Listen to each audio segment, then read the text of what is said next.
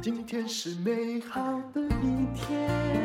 我是吴若全，欢迎收听《全市重点》。我是吴淡如，欢迎来到人生实用商学院。这一集节目的内容，我们在两个节目一起联播啊。对，那么这是很棒的事情，大家都省力嘛。淡如最近出了新书《人生实用商学院》，这自己应该是三了吧？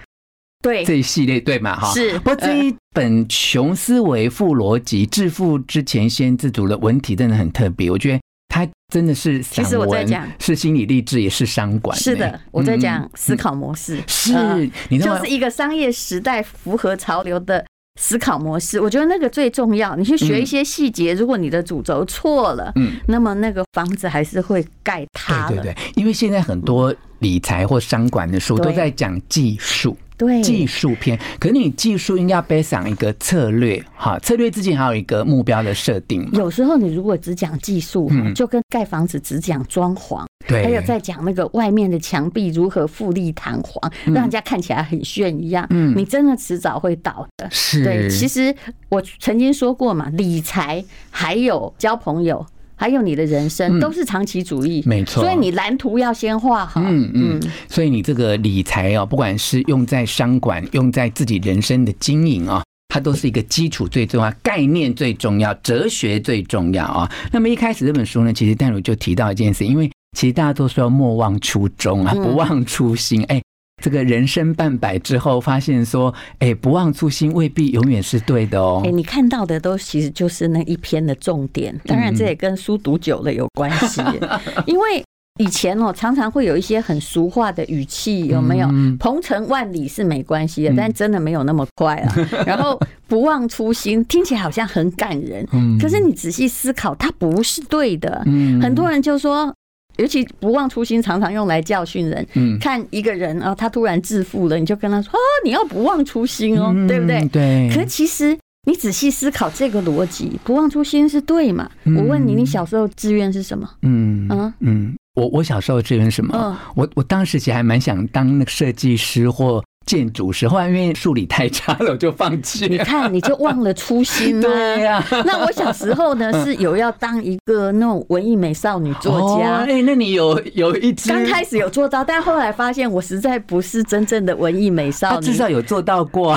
但是如果我一直逗留在那里，是是。如果嗯，那个不忘初心是很可怕，就是你一直固定在你无知的时候或你天真的时候的思考模式里面。一来，它可能有一点窄化了。你人生的发展，二来他可能忽略了整个环境的改变，对不对？对，不忘初心，如果能够放在连续剧里面，男主角一直爱着女主角，那就伟大了。但是放在人身上，千万不要这样。嗯，其实淡如在书中哦举了很经典的例子哦，大家应该都记忆犹新，就是 Nokia 有没有哈？还有这个柯达，对不对？这个你应该很清楚，都是很经典的，都没忘了初心。可能就是太焦灼或执着于他本来的某一些目的跟定位。其实这个是可以解释的。为什么？其实人不会推翻自己，就跟公司一样。Nokia 当时已经占到哈，当时叫非智慧型手机嘛，已经占到了第一名。请问他要去弄一个？智慧型手机把自己推翻掉嘛？嗯，他不会，嗯，所以他就只好在那个第一名的位置上死掉。嗯，但是啊，这种不忍心常常就是被外界一个平台转移哦，嗯，就好像换了一个新河系一样，嗯，你就被推翻了。不忘初心在商业管理上是不对的。嗯，那么还有哦，就我再简单讲到理财好了。那你 ETF 一直不忘初心的选择最传统那两个是对的嘛？嗯，你从绩效看来也不对呀，对不对？那你就说没关系，我理财不是要赚钱，那你干嘛理财？你去捐献嘛。弄清楚那个真正啊，我们讲这些所有的努力跟策略啊，都是要回到你在意的那个目标上面，而不是执着于某一种形式啊。是，所以淡如也说，如果一个人呢，从二十几岁啊，就为了养老而努力啊，嗯，那么等于你的起点就是为了终点在卖命哈。其实这说很久，但都没有人在听。然后我发现世界各国都越来越严重，大家都只想当公务员，为什么有保障啊？嗯，然后在我这次去大陆也是，我发现大家都想考公务员，最优秀的人才去公务系统，知道为什么？嗯，因为他们都看到自己的副职辈，他们的。退休的时候的薪水，甚至比在工作的时候薪水高，也就是只要那个咬着牙工作那三十年无趣的生活，那就过去了。可是他有没有想过，这个状况也是会改变的？嗯现在我们这边的公务人员被削成什么样子，未来他们就是削成什么样子。所以你一出门。一出社会就求保障，嗯，我真的觉得这是最败坏年轻人的。我这样讲会不会太大胆？嗯，我觉得是一种激励的。是，就是说，当然我没有说你不要当公务员，你可以去当公务员。可是，如果你的小孩真的充满创造力，嗯，你可以鼓励他去做别的事。事实上，他也不需要你的鼓励，嗯，只不需要你的限制而已。像我，你看，你管我就永远管不到嘛。嗯，我常常对有一句名言，就是很多人哦，哦，包括那个网络的有的没的，就说你应该怎样怎样，应该怎样怎样。嗯，吴若权叫我怎样的人，嗯，你跟我做朋友这么多年，嗯。他们有成功过吗？就你从来不听那一套，对，这样讲哦。然后真正像我们假装哦哦哦，然后阳奉阴违，从来没有往那边走。像我们做朋友做这么久，你也会发现说，我从来就不会去跟你讲说，哎，淡如你应该要怎样怎样，因为我觉得说你有你自己的想法，对不对？难怪我现在存在的朋友不 是真的很多，建议我怎样的我都觉得说买买个够，买个够啊，然后我就会避开他，对不对？说啊，淡如你赶快退休。我最近真的遇到这种的，真的还假的？不要那么辛苦了，我想说，我喜不安怎？嗯，台语有一句话叫“俩沙波修改”，对对，这我妈倒常讲，修赢这样。对，嗯嗯。所以其实哦，你在要改变自己、做很多调整的时候，难免都有这些外界的很多的建议啦，或建言啊。那这个时候，因为觉得人常常就是就很爱管别人，嗯嗯。这个书书上已经有一个精准的解答，对，他们常常就因为管不住自己，所以所以才那么爱管别人。因为家族里面那个会议里面呢，谁最爱家族里面来出一些难题去啊？比如说葬礼呀、婚礼呀，哈，就常常会有那些父子辈说：“哎呀，你一定要请什么样的喜酒，不然我不要去吃哦，有没有？或者是葬礼一定要怎样怎样？请问那些真的都是大权在握的人吗？其实不是。”就是为了要有一点存在感的人，嗯，而且这个存在感往往建立啊，在淡如的书上说，他们其实是在逃避自己的人生，他们自己可能有很多没有办法去面对的自己的人生的难题。他们跟哈目前呢，就是在电视节目前面政论节目哈，在那里很慷慨激烈的发表意见的人都是一样的啊，伯利克酸中痛啊，对不对？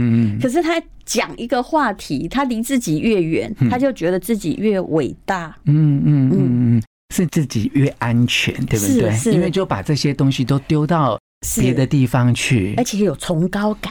嗯，觉得好。今天我去吴若权的脸书教训他一下，说 吴若权啊，你要吃胖一点啊，好，这算善良的哈。或者是说，我们常遇到那种不善良的，就是说，哎呀，美肌相机都开到不像自己的，你管我？二十岁要开了，为什么不能开？也就是说，他们为什么要管你这些事情？他觉得说，哼，我到那个吴若权的脸书教训他一顿，教训的他一成就感。对，我有成就感，而且那个教训还用包装成说你要吃胖一点。对对对，就是我嫌你现在长相不好嘛，对不对？我这样得罪好多人，因为下面的确有人留言，真的吗？哎呀，你不用你来看我的脸书就好了。哇，下面教训我的人还真多哎。啊，真的就给你出很多意见，而且据我知道。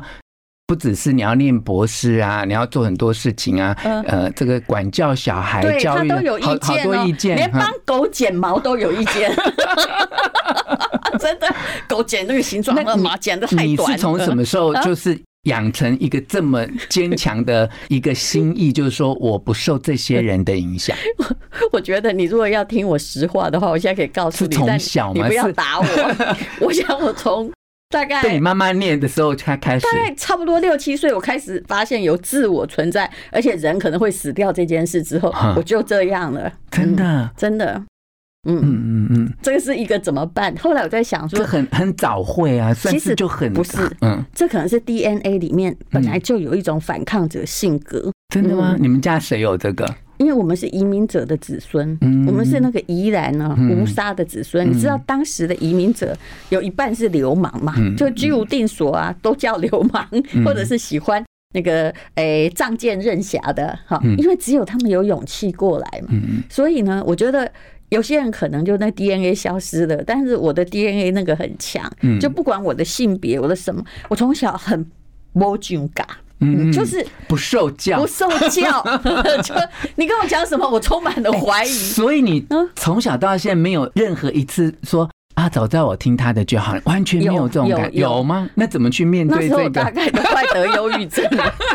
然后我当然我开始哈，以前他们就觉得说，嗯，现在好乖的时候，完了就是我人生不是失恋啊，就是崩溃啊，就是最灰暗的时候，他们就觉得我正常了，你知道吗？我后来就发现了这个逻辑，绝对不要让别人说我也没有故意反抗，但是你绝对不要被别人称赞，就说你好乖啊，好听妈妈的话，终于听话了。对我那。那时候一定是快得忧郁症了，人生面临很大的沮丧，就是那怎么办？那怎么办？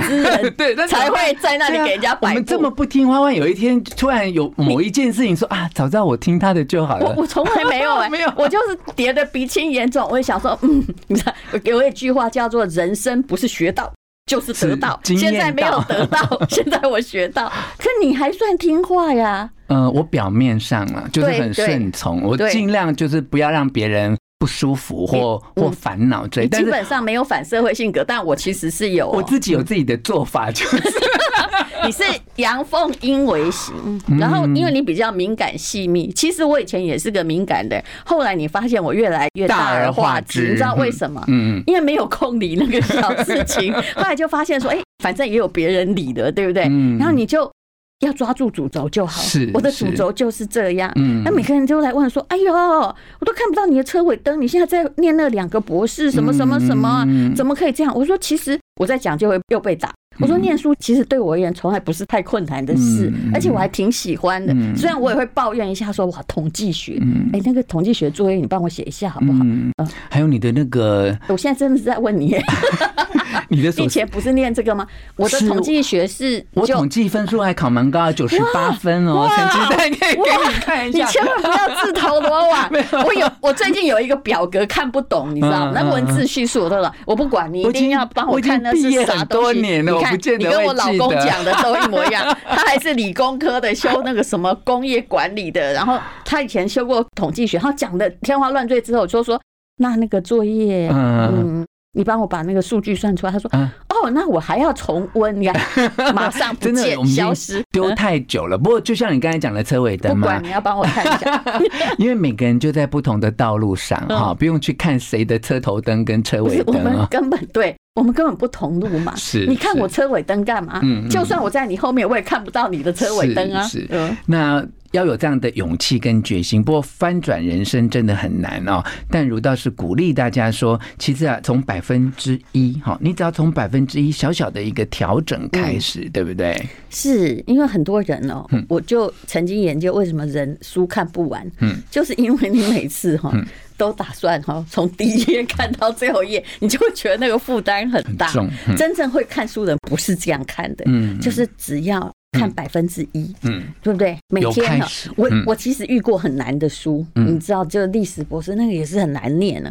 有的真的很枯燥，现在想说研究这鬼题目到底是为了什么？但是人家是学术泰斗，你要把它看完呐。尤其到了宋明理学，我真的有的地方哈，实在不知道朱老夫子在讲什么。然后，但是我会强迫我自己先看，比如那本书通常不会有一百页、三百页，那我先看百分之一，嗯，就三页，对不对？然后。觉得难嘛，就先三页，而且我都会在书后面写说几年几月几日。嗯，那第二天接续在三页，差不多看到一半的时候，就算没有全懂，就跟统计学一样，你还是有理解一些什么东西。而且我觉得这个记录好有意思哦，它有一种成就感，就日积月累，对不对啊？所以淡如就鼓励大家这个穷思维、富逻辑哦，不要做一艘太空船，而是要做一个移动的行星啊，把自己当做一个星球，好好的守护跟运作，因为你又不是太阳，你不能不动。好哦，谢谢大家的收听。今天是勇敢的一天，没有什么能够将我为难。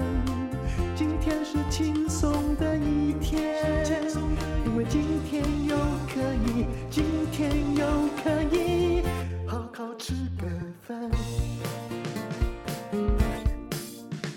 做我爱做的事，唱我爱唱的歌，吃我想吃的饭，尽量过得简单。做我爱做的事，唱我爱唱的歌，吃我想吃的饭，尽量过得简单，尽量过得简单。这是广告。黎龙兴老师跟我筹备了一年多的珠宝课，终于来了。我在干嘛呢？我只是因为主持《女人要有钱》，对珠宝业相当熟悉。我们也有珠宝平台，很知道从产地到餐桌到底要怎么样进行。所以这堂珠宝鉴定课不只教你地质学的知识，还教你。怎么样培养你的第二专长？那么这个课程呢，一般你要修珠宝课啊，最少呢是三五万起跳的。如果你要修 GIA，可能要搞一年哦。这个从三十几万到一百万课程都有。那么这次的课程就让你有珠宝的基本常识。那你可以衔接，比如说黎龙兴老师，他有台中的珠宝鉴定师去考试。我认为上完应该就考得过。这次的课程定价是一二八零零，那么目前呢，超早鸟打二六折，三二八零，在。搭配人生实用商学院送给你的五百元折价券呢，如果你可以用两千多元，那每个礼拜呢，就就算听一堂好了，培养第二专长不是很好吗？我必须告诉大家，珠宝的水很深，但是它是一个非常好的第二专长。我自己上了，我也上过李龙兴老师的课，还上过各种名师的课，还有考过珠宝鉴定师。其实上了，我觉得很有用，而且不后悔啊。甚至哈，连我自己在看很多。珠宝的时候，我就自己觉得啦，就是一个行啊来的人，而不是在走马看花看漂亮。了解地球的矿物也是一件非常风雅的、很爱地球的行为。请你看资讯栏的连接，不要忘记，现在有五百块的折价券哦。培养第二专长非常重要，这也不是 AI 做得来的，所以我们每个人都需要。